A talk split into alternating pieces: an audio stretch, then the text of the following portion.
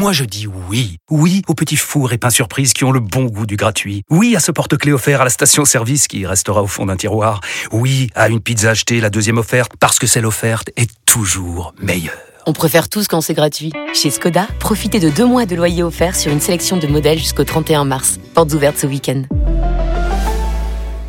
Deux loyers offerts après premier loyer en LLD 37 mois sur toute la gamme Skoda, Orenia et Enya Coupé, c'est accord par Volkswagen Bank. Détails sur skoda.fr. Pour les trajets courts, privilégiez la marche ou le vélo. Vous écoutez RMC.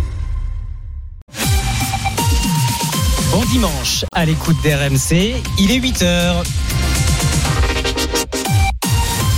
RMC, la matinale week-end. Votre journal présenté par Stéphane Duguet. Bonjour Stéphane. Bonjour Mathieu, bonjour Peggy, bonjour à tous. Dernier jour du salon de l'agriculture. Aujourd'hui, un salon historique qui va laisser des traces. En tout cas, les agriculteurs sont contents qu'on ait parlé de leurs revendications. Et à 8h10, on fera le bilan de ce salon avec Lux Messart, vice-président de la FNSEA, notre témoin RMC ce matin. Des largages d'aide humanitaire par les airs sur la bande de Gaza. Premier de la sorte pour les Américains.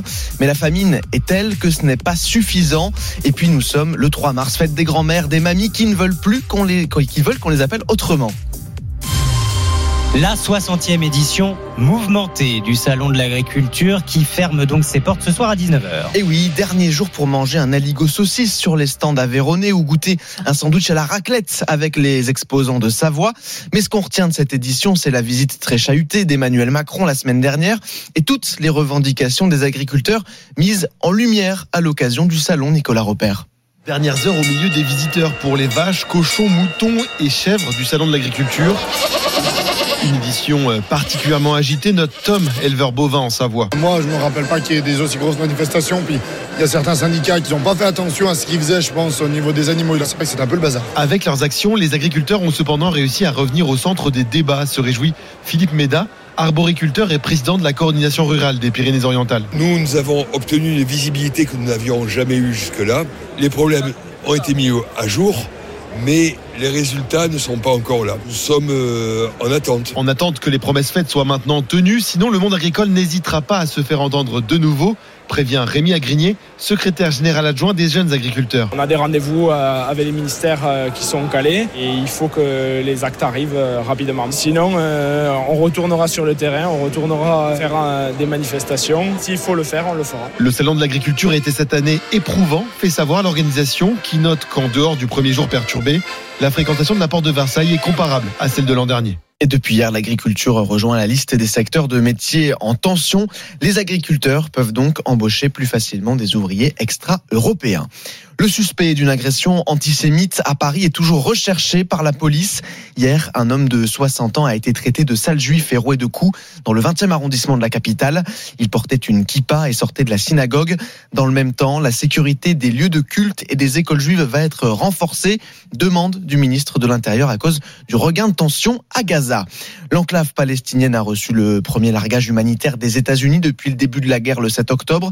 La France, le Royaume-Uni et les Pays-Bas aidaient déjà Jordanie a organisé ses envois par le ciel de nourriture et de médicaments. Une situation humanitaire catastrophique dans l'enclave palestinienne.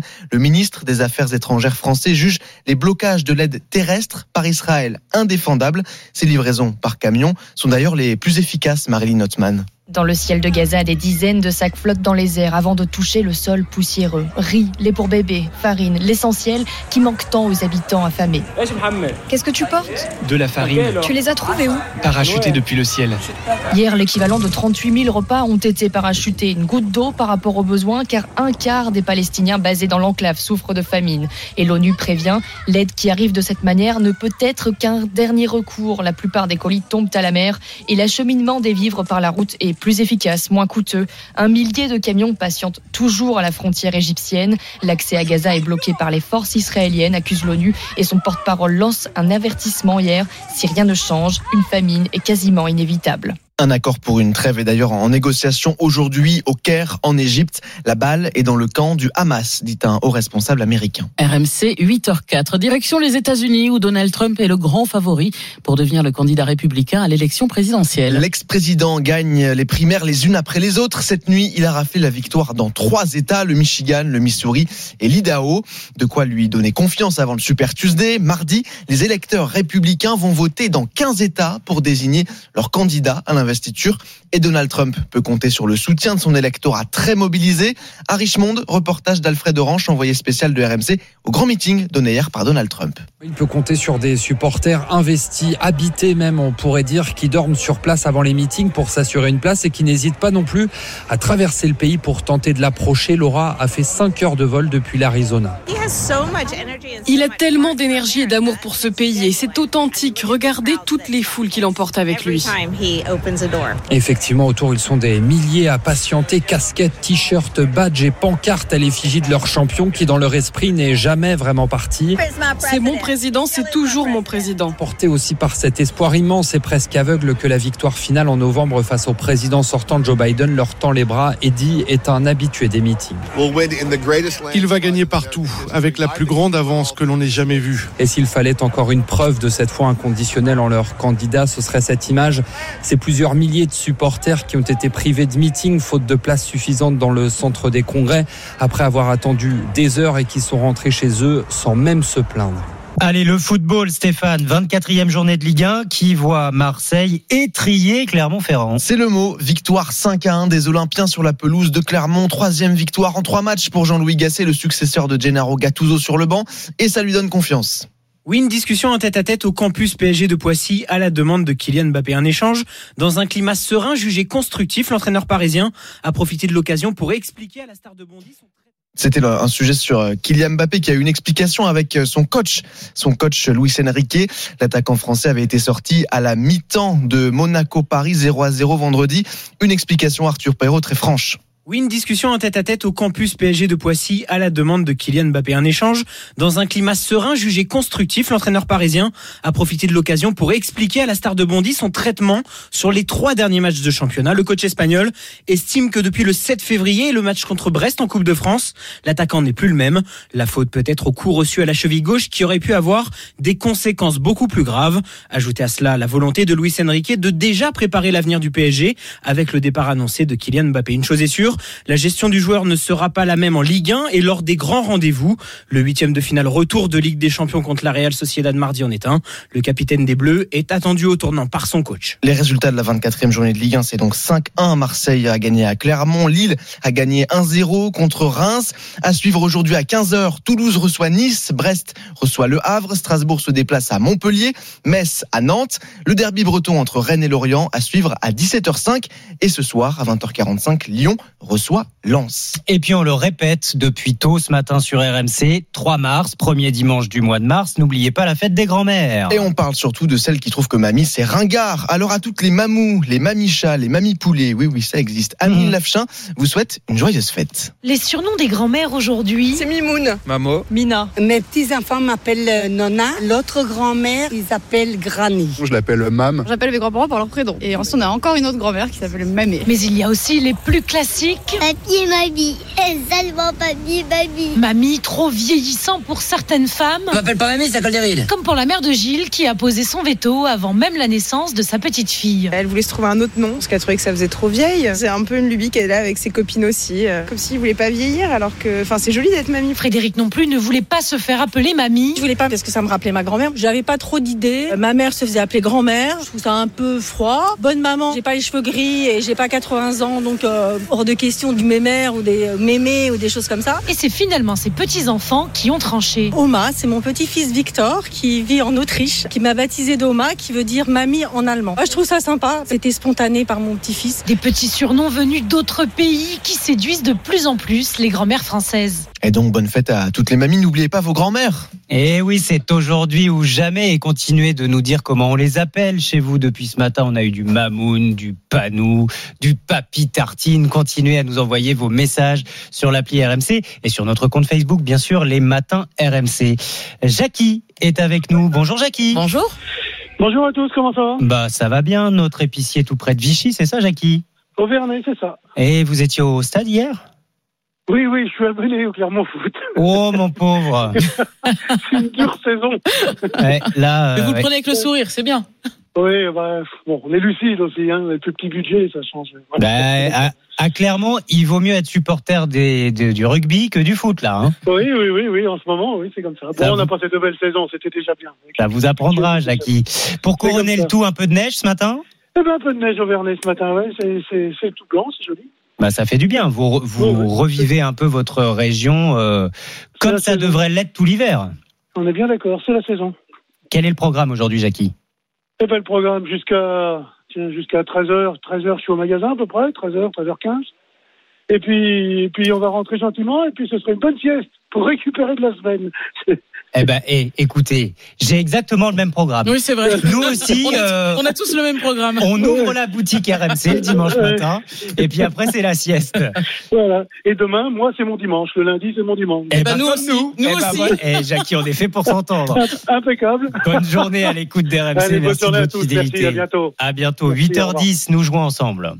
RMC, la matinale week-end. Le 10 minutes chrono. Un beau séjour chez VVF, week-end de trois nuits à vous offrir. Et c'est vous qui choisissez la destination parmi plus de 100 destinations en plein cœur des belles régions de France que vous allez découvrir en famille et vous choisirez entre une résidence ou un camping, séjour, séjour sport et nature. En plus, il y a plein d'activités, même pour les enfants. Il suffit tout simplement de nous appeler. Vous appelez au 3216 la touche 4 ou vous envoyez le mot matin au 7 32 16. Matin au 7 32 16. Je suis sûr que ça vous donne envie. Hein. Bah, Allez-y. sûr. 10 minutes pour vous inscrire, le gagnant ou la gagnante avec nous avant 8h30. Bonne chance à vous. À suivre dans la matinale week-end. À 8h20, la Story Sport avec Julien Taxis. Bonjour. Oui, On bonjour. parle de quoi ce matin? Sport Société ce matin avec un vrai débat autour euh, de l'inclusion des sportifs transgenres. Le point de départ, c'est une compétition de billard en Irlande au cours de laquelle une femme a refusé de participer à la finale face à une participante transgenre. À tout à l'heure, Julien. Avant cela, le dernier jour au Salon de l'Agriculture, est-ce que ça aura permis d'apaiser la colère des agriculteurs? Quel est le bilan? Où en sont les revendications? Lux Messart, vice-président de la FNSEA et notre témoin RMC, dans deux minutes. À tout de suite. RMC jusqu'à 9h30. La matinale week-end. Mathieu Rouault, Bon dimanche à l'écoute d'RMC, il est 8h14. le témoin RMC. Et notre témoin ce matin, c'est Lux Messart, vice-président de la FNSEA, éleveur laitier dans l'Oise. Bonjour à vous. Bonjour. De retour hein, dans votre exploitation, Lux Messart, après ces quelques jours d'un salon de l'agriculture agité, mouvementé, éprouvant, disent les organisateurs. Est-ce que vous reprenez ces termes? En, en tout cas, euh, un salon euh, qui, restera dans les mémoires, un salon euh, qu'on va même qualifier d'exceptionnel, Euh, un samedi complètement chaotique. Le premier, avec la visite d'Emmanuel Macron. Exactement, où on a pris en otage, euh, il a pris en otage euh, notamment le hall 1, qui est le hall des animaux. euh, quand pendant 5 heures, voilà, les visiteurs ne peuvent pas visiter, les exposants qui étaient là, les éleveurs qui attendaient Prise avec d'otage, impatience le public. C'est fort hein, quand même, hein, prise d'otage. Ah oui, mais c'est tout à fait ce qui s'est passé. Hein. Et alors que lui était dans une salle, alors euh, en train de débattre, donc euh, il pouvait largement laisser les gens euh, se promener. Euh, et puis après, finalement, on est revenu à la sérénité. Euh, beaucoup, beaucoup euh, de visiteurs. Euh, on sera pas loin de ce, ce- cette année euh, du même nombre que l'année dernière, même si on a fait moins moins 15, moins 20% le samedi. Mais j'ai presque l'impression que vous vous dites c'est à cause d'Emmanuel Macron. Même il aurait peut-être dû ne pas venir. Bah, à un moment donné, euh, quand on a fait la provocation deux jours avant d'inviter euh, des, des gens qui sont contre l'agriculture, euh, que eux, le gouvernement a qualifié d'éco-terroristes, clairement, à un moment donné, cette provocation, elle a amené, elle a soufflé sur les braises. On sent aujourd'hui. Donc il aurait dû ne pas venir? Bah, en tout cas, il fallait qu'ils viennent euh, inaugurer, mais peut-être pas faire un show pendant plusieurs heures. Il aurait pu couper le ruban et repartir, quoi. Moi, je pense, euh, et revenir avec plus de sérénité. Euh, malgré tout, il a quand même fait des, des annonces. Euh, Gabriel Attal est également. Oui. Des annonces qui aujourd'hui ont besoin vraiment de se concrétiser dans les fermes. Alors, on va y revenir dans le détail de, de ces annonces et même de toutes les mesures qui ont été annoncées depuis le début de la colère du monde agricole. Juste un dernier mot sur le défilé, parce qu'il n'y a pas eu qu'Emmanuel Macron. D'ailleurs, cette année, 83 responsables politiques ont parcouru les, les allées. C'était 82 en 2023, 57 en 2022. Est-ce que ce nombre de responsables politiques qui viennent vous voir au Salon de l'Agriculture, ça vous est utile? Oui, et encore plus cette année, je crois, euh, parce qu'on a bien vu qu'il n'est pas faire que des, des selfies. Alors bien sûr, il y en a certains qui ont déambulé un peu plus que d'autres, mais je peux vous dire qu'on a passé énormément de temps à travailler, à rentrer dans le détail euh, de nos 120 propositions faites par la FNSEA, les jeunes agriculteurs, de regarder euh, comment on peut améliorer le quotidien et surtout quelle vision on doit donner à l'agriculture pour que justement euh, les jeunes qui étaient nombreux sur ce salon euh, puissent demain faire ce métier avec beaucoup beaucoup plus de garanties. Quand ils viennent, euh, qu'ils soient responsables de premier plan ou euh, députés euh, inconnus du grand public, c'est pas seulement pour taper le cul des vaches ou alors se prendre des verres de bière dans la figure ou des G2. C'est Non. aussi pour travailler avec vous. On a passé, euh, en tout cas, j'ai passé beaucoup de temps à, à échanger, à discuter avec eux. Ils cherchent à mieux comprendre, à regarder les solutions, euh, parce que c'est ça qui est important. Et puis euh, regarder également euh, les enjeux, les enjeux de se nourrir, euh, que la France puisse garder cette force, euh, cette richesse d'avoir une, une agriculture très variée. C'est ce qu'on voit sur le salon, des agriculteurs passionnés, des agriculteurs qui sont déterminés à mieux produire demain, à aussi faire des efforts sur l'environnement, à prendre en compte ce changement climatique. Et je pense que c'est ça aussi.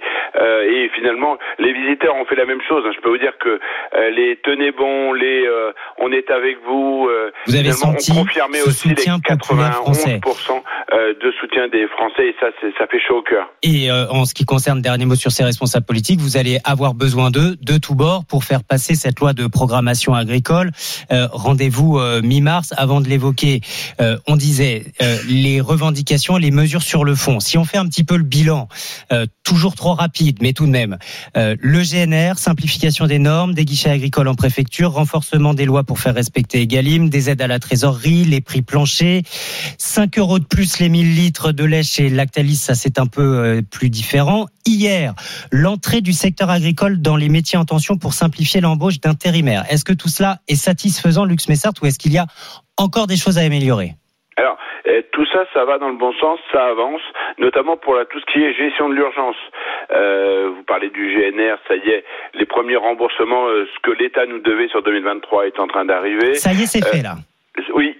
Alors tous ceux qui font la demande, euh, ça y est, ils ont déjà touché. Sur le sanitaire également, hein, vous savez, il y a une grosse crise euh, maladie hémorragique des bovins sur le sud-ouest, et là les, les, les premiers acomptes sont arrivés. Euh, sur la crise viticole, sur la crise bio, et je peux vous dire que sur l'agriculture biologique, là il y a un vrai sujet, hein, euh, mais c'est une crise de consommation. Et donc euh, là où on attend quand même beaucoup plus de- d'éléments, et vous parliez de la loi d'orientation agricole qui nous a annoncé pour en Conseil des ministres le 21 mars, c'est justement comment on fait euh, à moyen long terme pour retrouver de la compétitivité, comment on fait, vous parliez des métiers en tension par exemple, c'est important. Vous savez, si on n'a pas la main d'œuvre à un moment donné pour récolter, Notamment euh, chez les arboriculteurs. Oui. et quand vous êtes euh, arboriculteur ou, ou, ou, euh, maraîcher, si vous n'avez pas la- les, les personnes qualifiées, vous ne mettez pas, vous faites pas les semis, ou alors vous dites euh, on va laisser les fruits sur l'arbre parce qu'on n'a pas la capacité de récolter. C'est juste. Les vous métiers en tension, hein, pour ceux qui auraient oublié, c'est euh, faciliter euh, l'embauche euh, d'intérimaires étrangers. Exactement. Alors, bien sûr, on privilégie toujours la, la main d'œuvre locale et, et c'est ce, que- ce qui est quand même la majorité. Mais euh, aujourd'hui, on a aussi besoin de trouver des gens euh, qui ont encore envie de se lever le matin, qui euh, savent faire. Il faut aussi une certaine compétence et donc euh, ça c'est important. Alors après, en termes de vision, ce qu'on attend, euh, c'est des éléments dans cette loi d'orientation qui nous permettent La de question des, des retraites, d'un mot, euh, Lux Messart, qui commence à être évoquée, de prendre en compte que les 25 meilleures années pour les agriculteurs, ce n'est pas le cas aujourd'hui. Euh, il faut que ce soit le cas. C'est c'est important, c'est-à-dire que ça fait un an que les sénateurs et députés ont voté à l'unanimité euh, ce texte. On est le seul métier encore à calculer nos retraites sur une carrière complète. Je peux vous dire que de plus en plus ces dernières années, on a eu des mauvaises années et qu'il est important qu'on prenne nos 25 meilleures années. Mais euh, vous savez, quand les certains hauts fonctionnaires à un moment donné ont pas envie d'avancer, ben, ils nous sortent un rapport qui nous dit qu'il pourrait y avoir des perdants. Moi, je suis peut-être trop simple, mais quand on calcule, quand on prend nos 25 meilleures années sur une carrière, forcément, il peut pas y avoir de perdants et donc il faut absolument rapidement rapidement que le président de la République annonce euh, la mise en place euh, de ce calcul de retraite. C'est important parce que si ces gens-là qui partiront en retraite auront une retraite, retraite allez, améliorée d'une centaine d'euros par mois, c'est quand même important. Euh, quand on a des retraites à 1100 euros, c'est quand même des retraites assez faibles. Ça donnera aussi envie derrière à, à transmettre à des jeunes Bien sûr. euh, de faire ce métier. Nous verrons donc ça 21 mars. C'est le prochain rendez-vous avec Emmanuel Macron. D'ici là, pas d'action. Lux Messard, pas prévu en tout cas. Alors, on a, comme vous l'avez dit, on est ça fait du bien de revenir dans sa ferme. Euh, Il y a du travail. Par contre, euh, les braises sont chaudes et je crois qu'il va y avoir quand même euh, des actions, mais qui seront plus du tout comme on a pu avoir au mois de janvier, des actions de contrôle dans grande surface pour privilégier euh, et regarder euh, si tout ce qui est en euh, ce qu'on mange et ce qu'on a dans nos rayons est bien euh, étiqueté, euh, si euh, l'origine est bien indiquée. Par contre, il y aura aussi une pression pour que euh, notre gouvernement nous la fasse pas à l'envers, ne nous fasse pas que des promesses et nous fasse bien euh, des choses très claires et très précises pour redonner justement une vraie vision, une vraie orientation, euh, pour surveiller. qu'à terme on ait un revenu euh, et un métier qui retrouve cette dignité. À surveiller, comme le lait sur le feu. Lux Messard, merci beaucoup. Ça vous parle, éleveur laitier dans l'Oise, vice-président de la FNSEA. Bon dimanche à vous. 8h22. Le sport arrive sur RMC. RMC, la matinale week-end. Mathieu Rouault. 8h24 minutes. RMC. La story sport. L'histoire sport du jour avec Julien Taxis. Bonjour Julien. Bonjour à tous. Ça s'est passé jeudi dernier, une finale de championnat d'Europe de billard en Irlande qui a tourné euh, très court, euh, qui n'a même euh, tout simplement pas eu lieu. La raison, le forfait de l'une des deux participantes qui a refusé d'affronter une joueuse transgenre. Oui, et son nom, c'est Kim O'Brien, grande championne irlandaise de billard. C'est elle qui a refusé de jouer cette finale contre Harriet Hines, concurrente transgenre qui a fait euh, sa transition il y a une dizaine d'années. Résultat, Kim O'Brien a logiquement été disqualifiée, privée de son prize money, mais finalement, et c'est là où ça devient assez complexe, cette posture et ce refus n'ont pas été unanimement condamnés. Kim O'Brien a reçu un certain soutien, y compris financier, pour lui défrayer en partie le prize money auquel elle avait euh, consenti à renoncer. Mais comment c'est possible? Comment euh, on peut euh, valider une telle démarche, l'encourager, alors que ça ressemble quand même beaucoup à de la discrimination? Oui, il faut savoir que c'est pas la première fois que ça arrive. Lynn Pinches, autre grand nom pour les connaisseurs du billard irlandais, elle aussi avait décliné l'affrontement contre Harriet Hines il y a quelques mois. Tout part en fait d'une conviction de la part de ces femmes, considérant que par souci d'équité, la section féminine ne doit pas s'ouvrir aux personnes transgenres. Alors vous me direz en billard, euh, comme en fléchette par exemple, dans les sports de précision, ça peut paraître un peu déplacé, un peu euh, saugrenu, mais ces femmes, preuve à l'appui, expliquent que les concurrentes transgenres ont un avantage en termes euh, d'endurance, de force physique et que l'affrontement in fine n'est pas équitable. Fédération mondiale de billard avait dans un premier temps refusé l'accès des athlètes transgenres aux catégories féminines avant de rétro-pédaler, ce qui a provoqué euh, tout cet imbroglio autour d'Harriet Heinz. Et de manière plus générale, l'accès des athlètes transgenres au plus haut niveau, c'est un vrai débat. Loin d'être tranché, les règles diffèrent selon les disciplines. La Fédération internationale d'athlétisme, par exemple, a banni les personnes transgenres de ses compétitions. Incompréhension et sentiment d'abandon, forcément, chez ces sportifs transgenres, à l'image de la française Alba Diouf, écoutez, qui rêvait de participer aux Jeux de Paris. Même si on est une, euh, minorité, on mérite de vivre libre et de courir notamment dans la catégorie qui est, qui- enfin, qui est la nôtre. Et enfin, on nous refuse cela. Quoi. Enfin, moi, c'est, euh, enfin, c'est, euh, oui, c'est, c'est de l'acharnement. Quoi. Alors, discrimination ou combat pour le respect de l'équité sportive, c'est en tout cas un débat très très compliqué. Et pour exemple, les Jeux de Paris, bah, ça sera au cas par cas, selon les, disciplines, avec des normes euh, concernant le taux de testostérone maximal à respecter. C'est souvent le critère euh, finalement qui fait foi, le, taux de testostérone, pour les disciplines qui acceptent les, personnes transgenres. Merci beaucoup, euh, Julien Taxis. Débat à tous les niveaux, hein, scientifique, philosophique, anthropologique. Votre story sport à retrouver comme d'habitude sur rmc.fr. 8h26.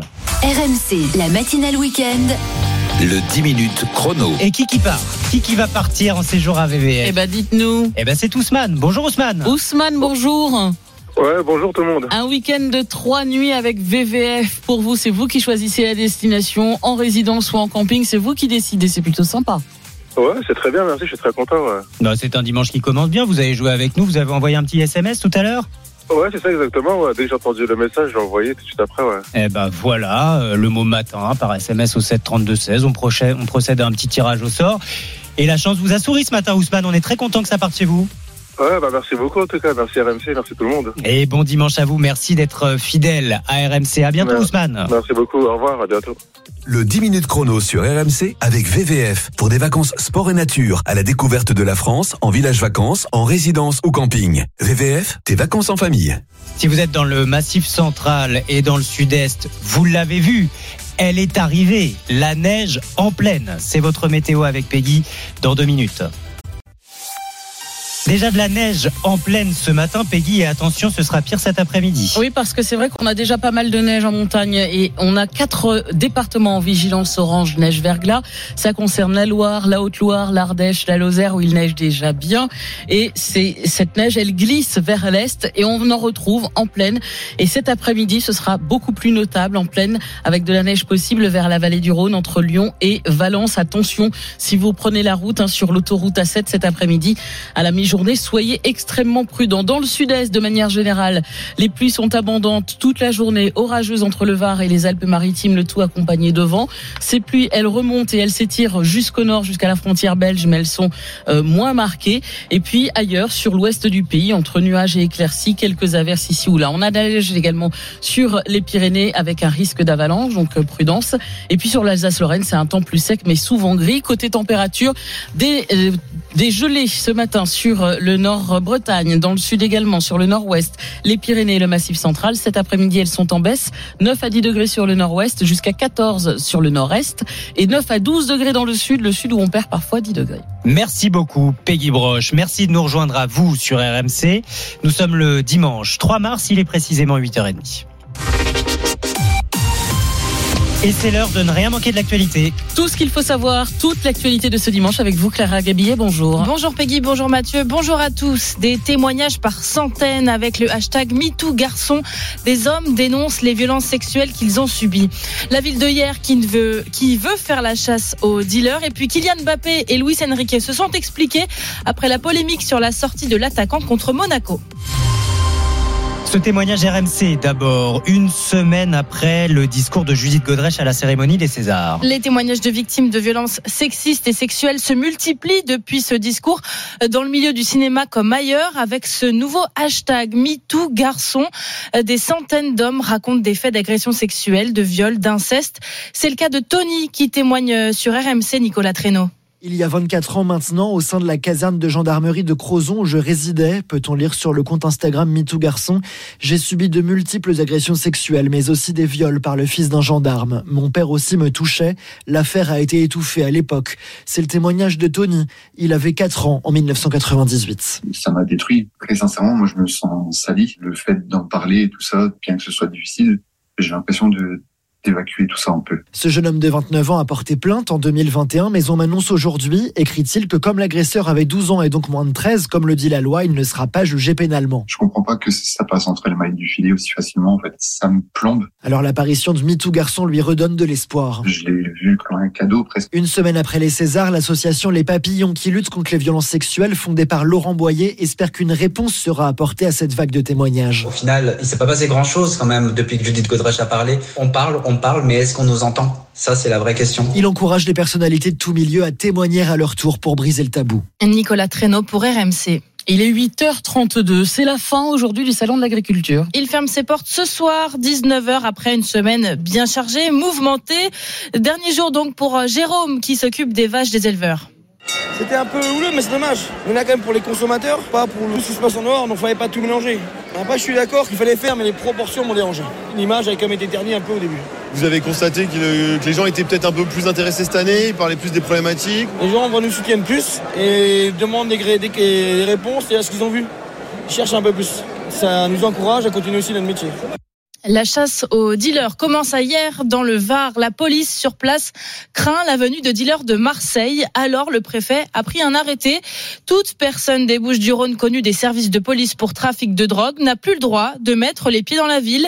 Plutôt simple et efficace sur le papier, mais dans la pratique, cela n'aura aucun effet selon Rudy Mana, porte-parole du syndicat Alliance Police Nationale. La solution, elle est lunaire. Comment vous voulez que des policiers contrôlent des individus qui viennent en voiture, par exemple, hier, et on va regarder les antécédents de ces individus et on va leur mettre une amende, parce que c'est une amende, hein, euh, le non-respect d'un arrêté préfectoral, c'est une amende qui est passée à 150 euros il y a deux ans, et on va leur dire, ben voilà, euh, vous avez une amende de 150 euros et vous avez compris maintenant, vous n'allez plus revenir. Donc ces mecs-là qui utilisent la Kalachnikov toutes les trois minutes dans les quartiers, ils vont avoir peur d'une amende à 150 euros. Le constat, il est bon, l'objectif, il est louable, mais la solution, elle est hors sol. Et ben voilà, comme ça, c'est très clair. On en vient maintenant, Clara, à cette histoire complètement hallucinante qu'on vous raconte ce matin sur RMC. Oui, celle de Charles qui avant-hier conduisait sa femme à la maternité.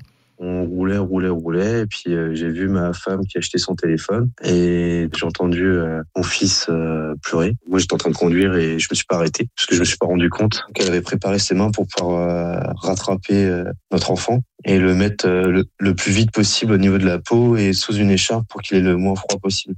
Nous avons eu de la chance sur plein de choses. Les conditions entre guillemets étaient presque parfaites pour euh, avoir euh, finalement un enfant dans, la voiture, mais euh, on n'aurait jamais voulu ça. Quoi. Ça ne serait jamais arrivé si la maternité de Guingamp était encore ouverte. Vous avez bien entendu, sa femme Bettina a dû accoucher dans sa voiture, la voiture qui roulait près de Guingamp dans les, Côtes d'Armor, mais la maternité de la ville n'accueille plus d'accouchement depuis l'an dernier car il n'y a pas assez de personnel. Ils étaient donc en route pour une autre maternité à 25 minutes de voiture, euh, situation risquée hein, qui est déjà arrivée à d'autres parents. En 20 ans, près d'un tiers des maternités françaises ont fermé. La polémique autour de Kylian Mbappé n'en finit pas. Polémique après sa sortie du match contre Monaco avant-hier. La casquette sur la tête, le survêtement. Il s'est assis en tribune avec sa mère au lieu d'aller sur le banc. Vous le racontez hier euh, sur RMC. L'entraîneur du PSG, Luis Enrique, qui l'avait sorti à la mi-temps, s'est finalement expliqué avec lui depuis. Mais pour Jean-Michel Larquet, il a fait preuve d'un excès d'autoritarisme. Notre consultant football invité hier soir dans Stephen Time l'attitude, la démarche de Kylian Mbappé, il fait les choses comme il faut. C'est un épiphénomène qui ressemble tellement au Paris Saint-Germain, mais il n'est pas irréprochable dans un club où personne n'est irréprochable. Celui qui est odieux là-dedans, c'est Luis Enrique. Tu ne peux pas saucissonner la carrière ou les performances de Mbappé, qu'il s'occupe du match contre la Real Sociedad, qu'il s'occupe de la fin de la saison, qu'il ne s'occupe pas de l'année prochaine. Et oui, la saison n'est pas encore terminée. Hein. Hier en Ligue 1, Lille l'a emporté 1-0 face à Reims et Marseille s'est imposé hier soir 5 buts à 1 sur la pelouse de Clermont. Aujourd'hui au programme à 15h, Toulouse, Nice, Brest, Le Havre, Montpellier, Strasbourg et Nantes, Metz. À 17h05, Rennes face à Lorient. Et puis ce soir, 20h45, Lyon reçoit Lens. Vous le vivrez bien sûr sur RMC. On célèbre aujourd'hui, vous le savez, les grands-mères. Eh oui, bonne fête mamie. Bonne fête mamie ou bonne fête mamé, mamou, mamicha. Car oui, de plus en plus, euh, des grands-parents euh, veulent un autre surnom que les plus traditionnels. C'est le cas de Monique, 62 ans, qui est grand-mère depuis quelques mois. Sa petite fille ne parle pas encore, mais elle a déjà choisi son surnom. Et ça ne sera pas mamie. C'est Mimoun, des petits noms doux en fait. Papy, mamie, c'est ringard, ça fait vieux, c'est dérangeant, c'est pas moderne. Ça sent euh, l'avant-guerre, ça sent euh, la mocheté en fait. On était vieux à cet âge-là, à 70, 80, 90 ans. Aujourd'hui, on est encore jeune. Alors c'est pas pour se faire remarquer par des petits bambins qui ont une insolence folle et, et merveilleuse. on veut leur ressembler. Et on veut pas euh, se faire traiter de papy, mamie dans la rue. Et eh ben ça c'est fait. Sans la mocheté. Ma vie, c'est moche. Ah, mais c'est radical. Ah ouais, ça c'est radical. Il y a Jérémy qui nous dit euh, sur l'appli Direct Studio, mon père et ma mère avaient décrété que mes filles les appelleraient Manou et Papou et ils appellent leur grand-mère maternelle Mamie France car elle vit en métropole. Ah bah voilà, c'est confirmé ce matin. Avec vous depuis 6h30 de toute façon. Comment vous les appelez, vous les grand-mères euh, Continuez de nous dire. Tiens, on va demander à Raph. Bonjour Raph. Bonjour. Eh, bonjour tout le monde. Et eh, ça va depuis Macon, Raph euh, Vous avez les petits jumeaux là depuis quelques semaines, c'est peut-être même deux mois maintenant, non? Trois mois et demi. Trois mois et demi que le temps passe, Raph. Incroyable. Et, alors, tous les jours. vous savez déjà comment euh, les grands-parents de ces jumeaux veulent se faire appeler? Euh, Non. Ah. Je leur en ai pas parlé. Et vous, on les appelle comment euh, dans votre famille, les grands-mères ah bah, Moi, il en reste plus qu'une et je l'appelle la vieille. Oh, mais non C'est pas vrai. Bah, Sérieusement? Et puis c'est très respectueux. Oh, et pourquoi Parce que quand on le dit avec amour et tout, c'est vraiment, moi je, je prends pas ça du côté péjoratif, j'appelle la vieille. Et, elle non plus, elle ne prend pas mal. Ah non. Non, non, parce qu'elle sait que je suis comme ça, du franc-parler, les machins, puis elle sait que je l'aime et que je la respecte. Donc eh bah oui.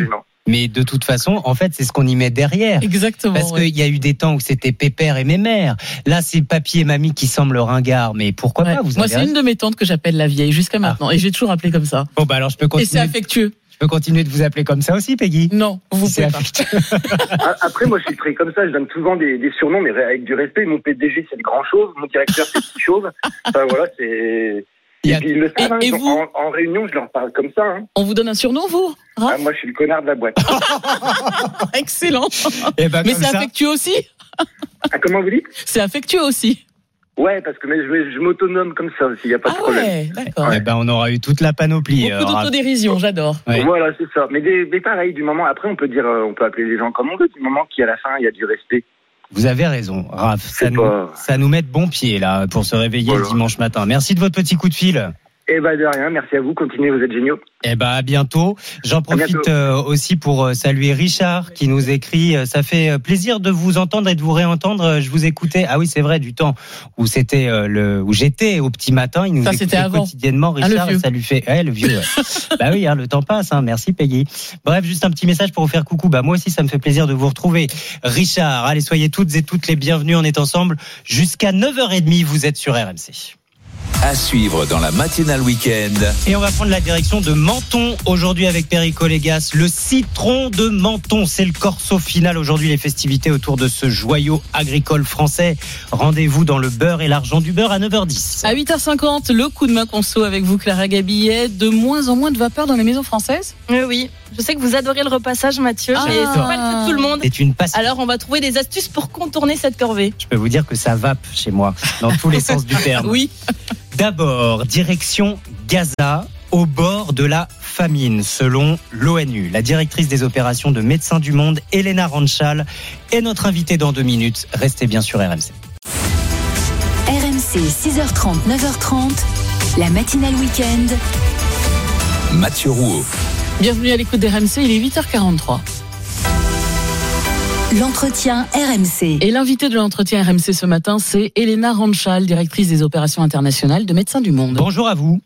Bonjour. Les États-Unis ont donc mené hier une première opération de largage humanitaire euh, sur la bande de Gaza, largage de vivres et d'aide par avion, 66 colis, alors que 600 000 personnes seraient en situation de quasi-famine à, à Gaza. Nous allons écouter le porte-parole du bureau de la coordination, de la coordination des affaires humanitaires de l'ONU, Jens Lerck.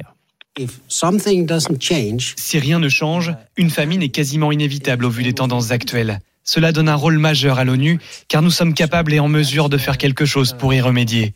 Mais les conditions doivent être réunies. C'est pour ça qu'on en parle maintenant, parce qu'une fois qu'une famine est déclarée, il est déjà trop tard pour bien trop de personnes.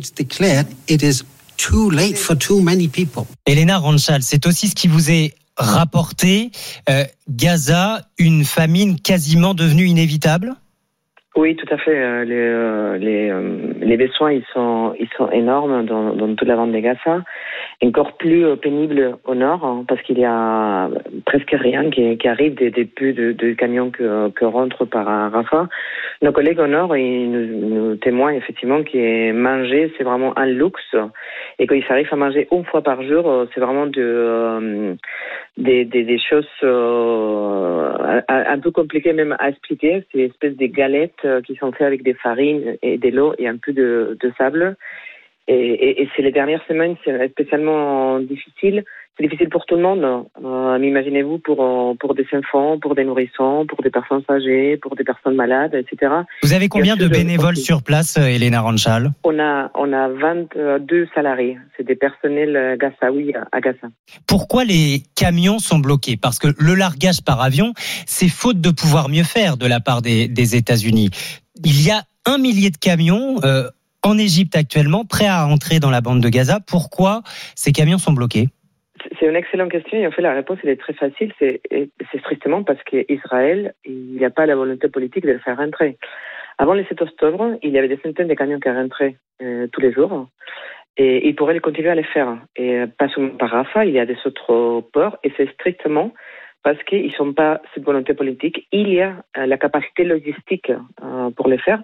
Nous-mêmes, on a des camions et des étrangers de l'autre côté et ça fait des semaines qu'on attend. Euh, les chauffeurs, ils sont dans les camions, ils attendent d'avancer de quelques centimètres par, par jour. Et ça n'est pas autorisé par euh, le gouvernement israélien. Donc Stéphane Séjourné, notre ministre des Affaires étrangères, a raison quand il dit qu'Israël est comptable de cette situation et de cette quasi-famine à Gaza.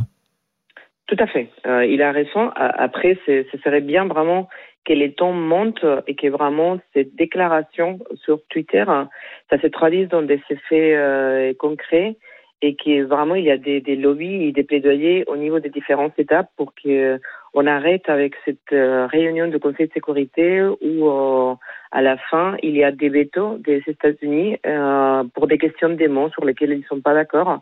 Sachant que les États-Unis d'un côté ils largent quelques quelques colis par air, eux vraiment qui sont les leviers pour pouvoir euh, arrêter euh, tout ça. Ils peuvent arrêter par exemple de faire des transferts d'armement à Israël et surtout ils sont un vrai levier pour euh, Elena- demander et imposer les cess- les cessez-le-feu. Elena Ranchal, pardon, je vous coupe parce que on est en train de parler et une information très importante vient de nous parvenir euh, depuis l'agence France Presse. Le Hamas annonce à l'instant euh, qu'une trêve pourrait être signée d'ici 24-48 heures si Israël accepte ses demandes, précise euh, le Hamas. D'abord, deux, réactions euh, avec cette information, Elena Ranchal. La trêve, est-ce que c'est le seul moyen de sortir de cette situation euh, complètement bloquée? Et quelles sont les demandes du Hamas? Euh, bon, la- la trêve, c'est pas une solution. Ça peut être un soulagement, effectivement, mais vu l'étendue des dégâts, euh, ça qu'il faut pour, pour pallier les, les besoins, c'est pas quelques jours hein, ni quelques semaines, c'est des mois. On parle de 30, plus de 30 000 morts, plus de 70 000 blessés, les hôpitaux qui sont ils sont par terre dans le sens propre et figuré, euh, etc. De façon que ça qu'il nous faut, c'est un cessez-le-feu euh, durable. Euh, cette négociation, ça fait déjà quelques jours qu'on entend parler et j'espère que ça va. En ce moment au Caire, hein, en. Égypte. Ouais. On, espère que ça va aboutir à, à quelque chose parce que cinq, cinq, cinq mois déjà, c'est trop long. Les conditions ils sont pénibles. Et on, vous voyez, on n'arrête pas de, de dénoncer la situation qu'il y a à l'intérieur. Tous les droits fondamentaux, y compris les droits internationaux humanitaires, ils sont complètement bafoués.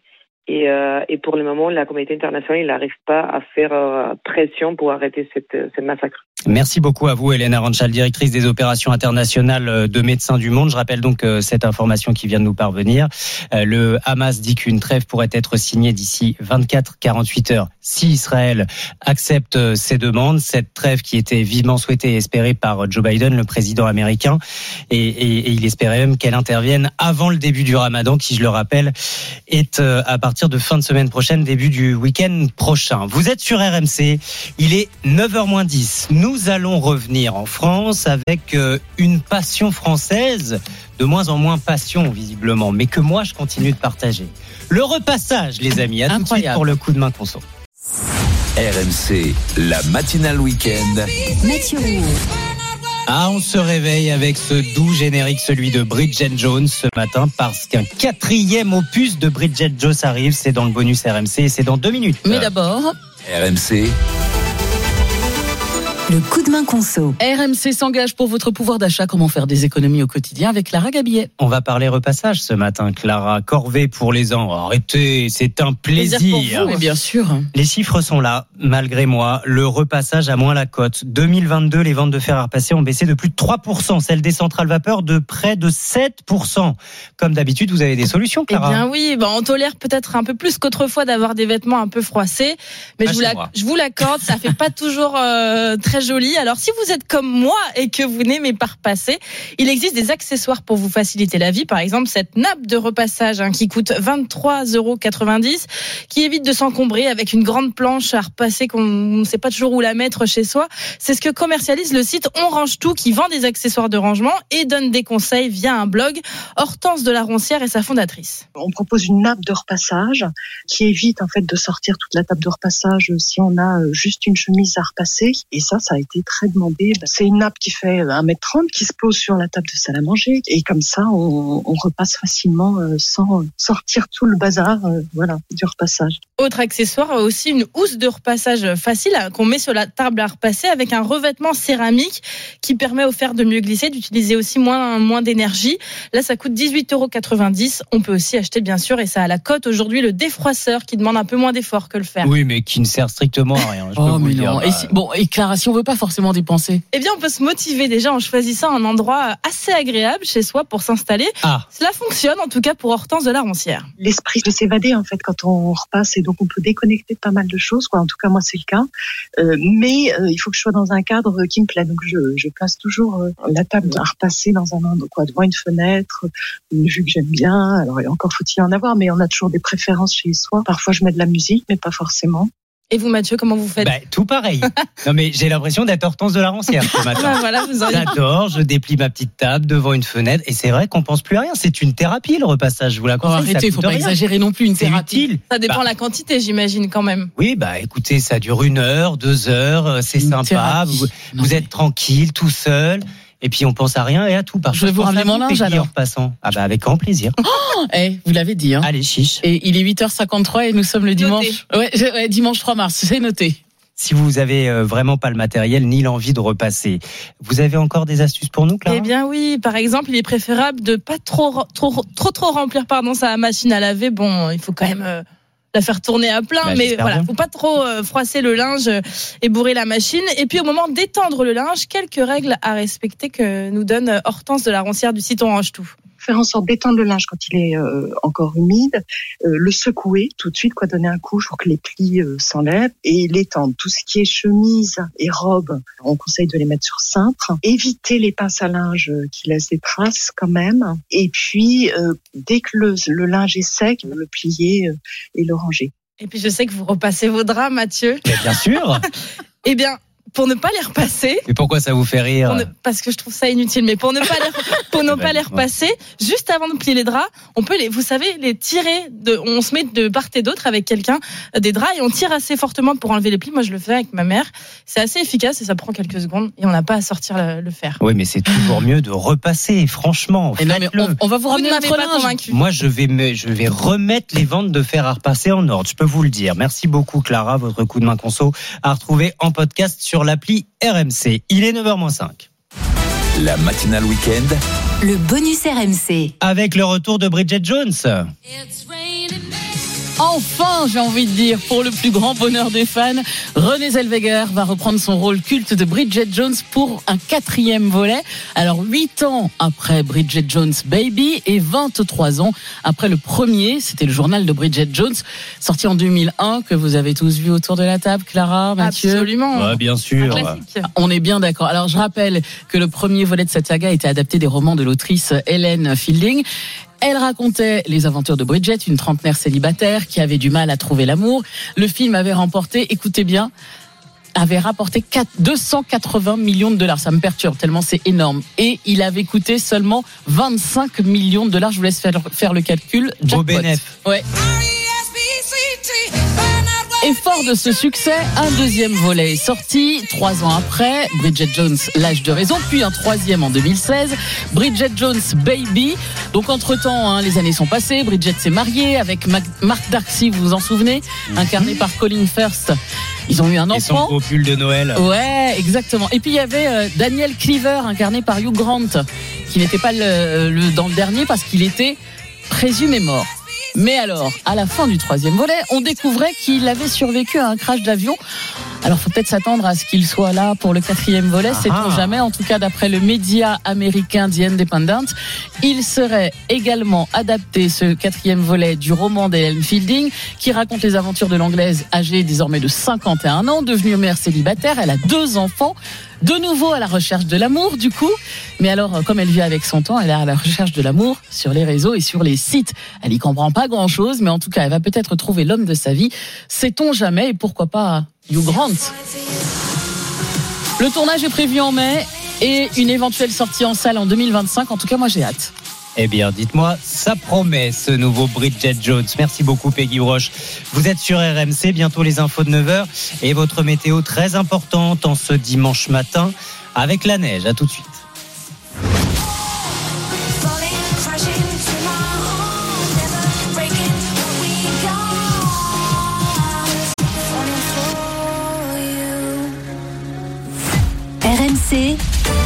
La matinale week-end.